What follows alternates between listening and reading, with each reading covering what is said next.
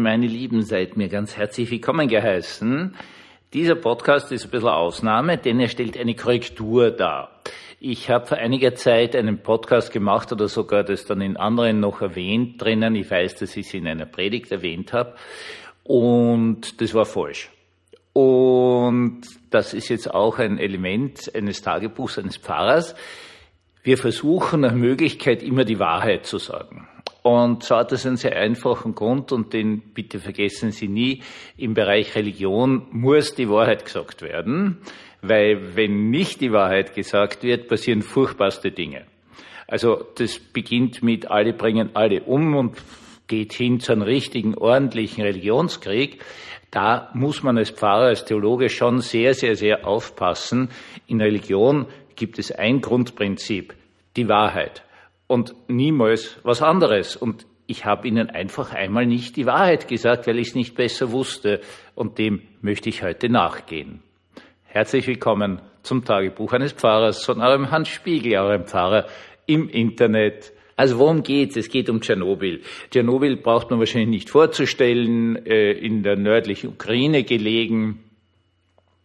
Äh, ein, eine riesige äh, Atomkraftwerkskatastrophe, in dem bei einem äh, Test, wo immer mehr Sicherheitsanlagen abgeschaltet wurde, dieser Reaktor durchgegangen ist, also unkontrollierbar getan hat, was halt radioaktive Elemente tun. Sie spalten sich gegenseitig, es entsteht immer mehr Hitze etc. etc.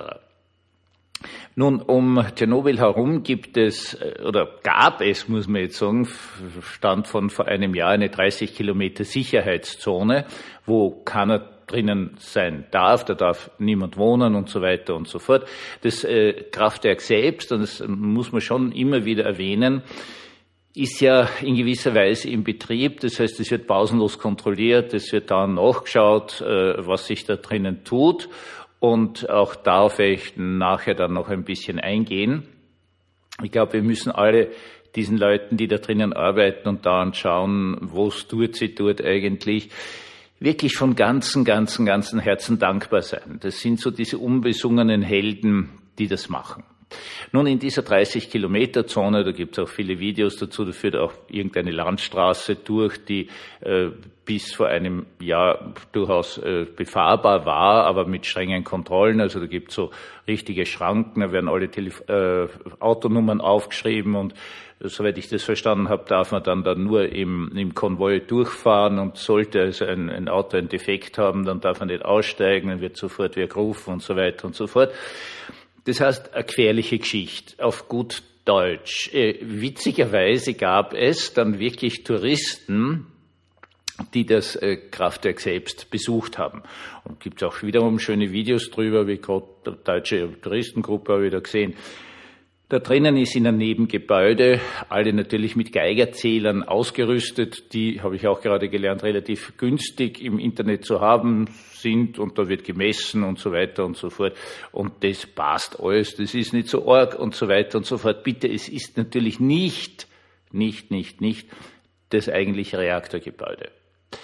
Gut, und dieser 30 Kilometer Zone herum, hat sich sozusagen jetzt, wir nähern uns langsam in 40 Jahren, eine Art Naturschutzgebiet gebildet, aus dem einfachen Grund, weil dort keine Menschen sind. Es äh, gibt ganz tolle Aufnahmen, die, die Natur hat sich dort irgendwie wieder aufgebaut und, und da laufen so Rotwild rennt in der Gegend herum und Wölfe, die von diesem Rotwild leben und dann gibt es auch ein paar Pschewalski-Pferde, das sind so Rückzüchtungen von äh, Wildpferden, kann man in diversen Zoos sehen und die, da haben sie ein paar hinbracht und die hopsen dort in der Gegend herum.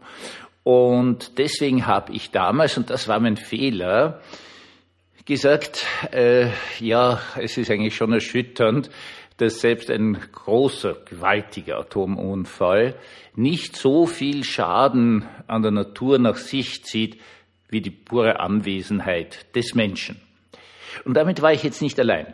Also gibt es ganz viele Leute, die gesagt haben, schaut sich das an, das ist so der endgültige Beweis, was für Trotteln wir Menschen eigentlich sind, wie unglaublich umweltschädlich wir eigentlich sind, dass du selbst einen, einen Wahnsinnsatomunfall haben kannst Und das ist trotzdem noch weniger arg, als wenn Menschen einfach herumtouren und die machen also einfach durch ihre Anwesenheit und weil sie die Umwelt dann umbauen und umgestalten, mehr Schaden an, an Gottes Schöpfung, wenn du jetzt dramatisch werden möchtest, als und so weiter und so fort. Und der Beweis dafür ist, dass dort halt alle möglichen Tiere herumhopsen und denen geht es eigentlich gut.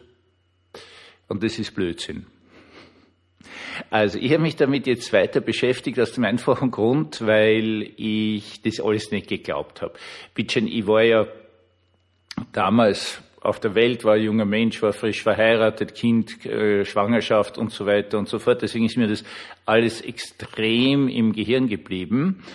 Und ich habe mir das irgendwie nicht vorstellen können. Ich meine, schau, äh, es hat damals durch die Wetterlage, hat es in Hochalmen, gerade auch im Tiroler Bereich drinnen, bis in Salzburgischer, soweit ich mich richtig erinnere, äh, sehr viel Radioaktivität, Cäsium war das damals, hineingeregnet, das dazu geführt hat, dass jahrzehntelang, dass die Milch dort nicht direkt verkauft werden durfte, sondern musste also mit anderer Milch aus anderen Gegenden vermischt werden die gerade so in so Talschlüssen, wo sozusagen die Wolken hineingedrückt hat, da war wirklich ordentlich Radioaktivität, die jenseits der Grenzwerte war. Und mir ist es dann immer alles ein bisschen eigenartig vorkommen, dass da rings um das Tschernobyl sozusagen so das totale Naturparadies entstehen soll, weil ja halt keine Menschen dort sind.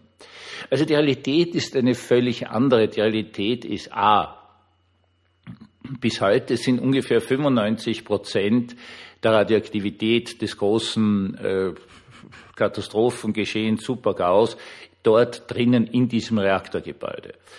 Hier kann man auch wiederum nur den russischen Ingenieuren danken, die irgendwie gelernt haben, seit Urzeiten äh, aus nichts was zu machen. Und Tschernobyl hatte eben dieser Reaktortyp eine Besonderheit, nämlich einen riesigen Sandbereich ringsherum. Und als dieser Reaktor durchgegangen ist, die sich das Chorium, als das gebildet hat, ist der natürlich, Schwerkraft zieht immer nach unten, logischerweise nach unten geschmolzen und ist dann in den Sand hinein und Sand und sehr, sehr viel Hitze ergibt einfach Glas. Äh, da gab es dann den berühmten Elefantenfuß. Der Elefantenfuß war nichts anderes als geschmolzenes äh, Sand, das durch die Decke durchgetropft ist in einen Raum unten und halt dann so nach außen, deswegen hat man es dann als Elefantenfuß bezeichnet, wo unglaublich viel Strahlung drinnen eingefangen ist und äh, wo, also deswegen 95 Prozent sind dort noch immer drinnen. Zu denen kommen wir dann gleich wieder. Äh, die Explosion, als der Deckel auch in die hohe Höhe geflogen ist, durch äh, Wasserstoffexplosion ganz einfach durch die große Hitze. Wasser hinein plus große Hitze gibt dann irgendwann einmal Wasserstoff und Sauerstoff und das reagiert halt miteinander. Hat jetzt etwas ganz Spannendes gemacht, etwas, äh, was äh, unglaublich wichtig ist für uns zu verstehen. Das Ganze hat sich eben nicht gleichmäßig verbreitet. Also, in dem 30 Kilometer äh, Raum rings um Tschernobyl gibt es ultrahoch verstrahlte Zonen. Das ist jetzt das, worauf ich hinaus wollte. Es gibt aber auch Zonen, wo pff, de facto nichts mehr da ist. Warum sich das so zusammengedrückt hat, weiß nicht nur ich nicht, sondern wenn meine Recherchen stimmen, auch die besten Wissenschaftler nicht. Das sind ganz hochinteressante Fragen, denen nachgegangen wird. War das ein bestimmter Wind, der die Dinge dorthin geblasen hat? Ist es vielleicht so, dass Wind und Regen, äh, die relativ, eine vielleicht zuerst gegebene relativ gleichmäßige Verteilung, dann in bestimmten Zonen sozusagen zusammengeschwemmt, gut wienerisch hat? Äh, man weiß es nicht. Man weiß nur, dass es hochradioaktive Zonen drinnen gibt und es ist eben nicht gleichmäßig. Weil wir stellen uns das immer so vor, in unserem menschlichen Denken, dass die Dinge dann halt irgendwie gleichmäßig sein werden. Und jetzt gibt es eine ganz tolle Aussage, in der Natur ist ja, haargenau, nichts gleichmäßig, absolut nichts. B, es ist alles in ständiger Veränderung. Die ständige Veränderung dort ist etwas, was wir Menschen, auch weil wir vergleichsweise kurz leben und ein sehr schlechtes Gedächtnis haben, nicht mitkriegen. Ich dürfte Sie darauf hinweisen, dass Sie vielleicht entgegen irgendwo, wo Sie wohnen, irgendeinen Bach haben. Da brauchen Sie jetzt noch keinen großen Fluss dazu, irgendein Bach. Und wenn Sie sich diesen Bach anschauen, wenn Sie sich immer die Mühe machen, den zu fotografieren, immer wieder vom gleichen Standpunkt aus, und das machen Sie einmal 10 bis 20 Jahre, sagen wir 15 Jahre, ist guten äh, Mittelwert, und Sie schauen sich diese Fotos an, werden Sie etwas bemerken, der Bach hat sich komplett verlagert. Es geht nicht anders. Da gibt es ganz einfache Regeln. Also zuerst einmal wird eine, eine Schwingung, eine, eine Kurve in dem Bachverlauf immer extremer, immer extremer, immer extremer, bis es plötzlich zu einem Durchbruch kommt und das ist wieder Grad. Sie können, früher mal in Bad Ischl gewohnt, sich das anschauen, mit welch riesigen Baggern da die Traun pausenlos nachgebaggert wird weil sie genau das versucht. Sie versucht zuerst immer 100 zu werden am Zusammenfluss mit der Ischl und irgendwann einmal würde es Grad werden. Deswegen muss man da immer riesige Bagger hineinschicken, schicken, die äh, den, den groben Kies, der jetzt auf der Innenseite des Flusslaufs liegt, in die Außenseite hinüberbaggert und so weiter und so fort. Ein dauernder Kampf dagegen, damit diese Town in diesem Abschnitt genau dort bleibt, wo wir sie gerne hätten, weil alles in Bewegung ist. Nur sehr langsam. Also wir sehen das nicht. Also 15 Jahre, du gewöhnst dich einfach dran, ja, das Bachel verlagert sich ein bisschen, aber Sie können es wirklich gerne ausprobieren, was nebenbei bemerkt auch immer wieder das große Problem bei Überschwemmungen ist, dass zwar zum Beispiel äh, Wasserschutzbauten errichtet werden und das stimmt, nur 20 Jahre später stehen die irgendwo, wo der Bach nicht mehr ist. Das ist ein richtiges Problem. Wir bemerken es nicht. Die ganze Umwelt, gerade wenn es um Wasser geht, ist in vollständiger dauernder Bewegung. Nur wir kriegen es nicht mit und glauben, ja, der Bach ist halt dort, wo er ist und er Ruhe ist. Und das stimmt nicht. Währenddem wir irgendwie vor uns hinträumen, verändert sich die Umwelt permanent. Das ist das eine. Sie sehen, dass es jetzt einen sehr eigenartigen Aspekt drinnen gibt, dass unsere Vorstellung, das wird sich schon gleichmäßig verteilen, nicht stimmt, sondern es kommt zu Unregelmäßigkeiten. Die gesamte Natur ist unregelmäßig und sie tut wirklich alles, wirklich alles, um möglichst unregelmäßig zu sein, äh, was man äh, auf der einen Seite beobachtet und gleichzeitig gibt es eine Gegenbewegung, die ist möglichst gleichmäßig zu sein. Und damit kommen wir jetzt zum Reaktorgebäude, zum Chorium. Wir nähern uns, wie gesagt, schon langsam in 40 Jahren und das Ganze wird schon langsam irgendwie vergessen. Gut, jetzt war es wieder in den Medien drinnen, weil russische Truppen eben dieses Umfeld äh, besetzt oder beim ersten Versuch da vom Norden her auf Kiew vorzustoßen. Und die sind aber dort auch schon wieder lang weg. Ähm, man geht davon aus, das ist dort so und es ist dort nicht. Äh, die Radioaktivität steigt. Wieso steigt sie? Das ist ein sehr einfachen Grund, kann man wieder an dem legendären Elefantenfuß nachweisen. Diese selbige ist nämlich mehr oder minder nicht mehr existent. Zwar ist da äh, ganz, ganz, ganz harte Strahlung drinnen gewesen, und diese selbige scheint jetzt dazu zu führen oder dazu geführt zu haben, dass dieses Glas, Keramik, mäßige Dingsbums zerfällt zu Staub. Das heißt auf gut Deutsch, diese Radioaktivität, diese 95 Prozent, die dort drinnen sind, werden jetzt plötzlich wieder verstärkt.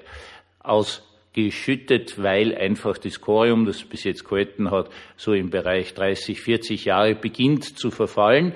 Und jetzt versucht sich das wieder zu verteilen, möglichst gleichmäßig, und dann wird es wieder hineinregnen, dann wird über Wind kommen, dann wird irgendwas kommen, weil es braucht man keiner einreden, dass der Sarkophag, der dort ist jetzt wirklich über die nächsten, was weiß ich, 10.000 Jahre und so weiter und so fort gepflegt wird. Er darf ja nicht einmal geschlossen sein, weil die Hitze drinnen sonst zu groß werden würde. Auch eine schöne Sache. Äh, das heißt auf gut Deutsch, es bewegt sich alles permanent. Und Aussagen wie, das ist schon in Ordnung, sind von vornherein ein Blödsinn. Deswegen entschuldige ich mich Ihnen von ganzem, ganzem Herzen.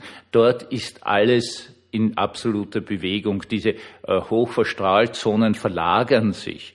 Und nebenbei bemerkt, dort, wo hochverstrahlt ist, gibt es ganz wenige Tiere aus dem einfachen Grund, weil sie dort, wenn sie sich länger dort aufhalten, natürlich sterben. Das heißt, die Bewegung ist da. Gott hat diese Welt geschaffen als ein unglaublich dynamisches System, auch mit dauernden Gegenspielern wie dem einen System möglichst gleichmäßig zu sein und auf dem anderen System möglichst ungleichmäßig zu sein. Also zwischen Entropie und Gegenentropie spielt sich unsere Welt ab. Das ist etwas unglaublich Erleichterndes. Natürlich jetzt nicht in Bezug auf Radioaktivität, sondern in Bezug auf die Tatsache, dass wirklich nichts so bleibt, wie es ist. Nur wir Christen wissen eines. Wir wissen, wo es am Schluss hingeht. Am Schluss wird das Reich Gottes sein. Und dort wird ein Zustand sein, den wir uns nicht vorstellen können. Sorry, Herr Aristoteles. Dort wird es eben nicht sein, was wir beschreiben können, weder als Bewegung noch als Stillstand noch als Kreisbewegung, Aristoteles, äh, oder lineare Sachen. Es wird etwas auf uns warten, von dem wir nur wissen, dass kein Leid mehr sein wird, kein Geschrei mehr sein wird und kein Schmerz mehr sein wird. Einen gesegneten Abend uns allen.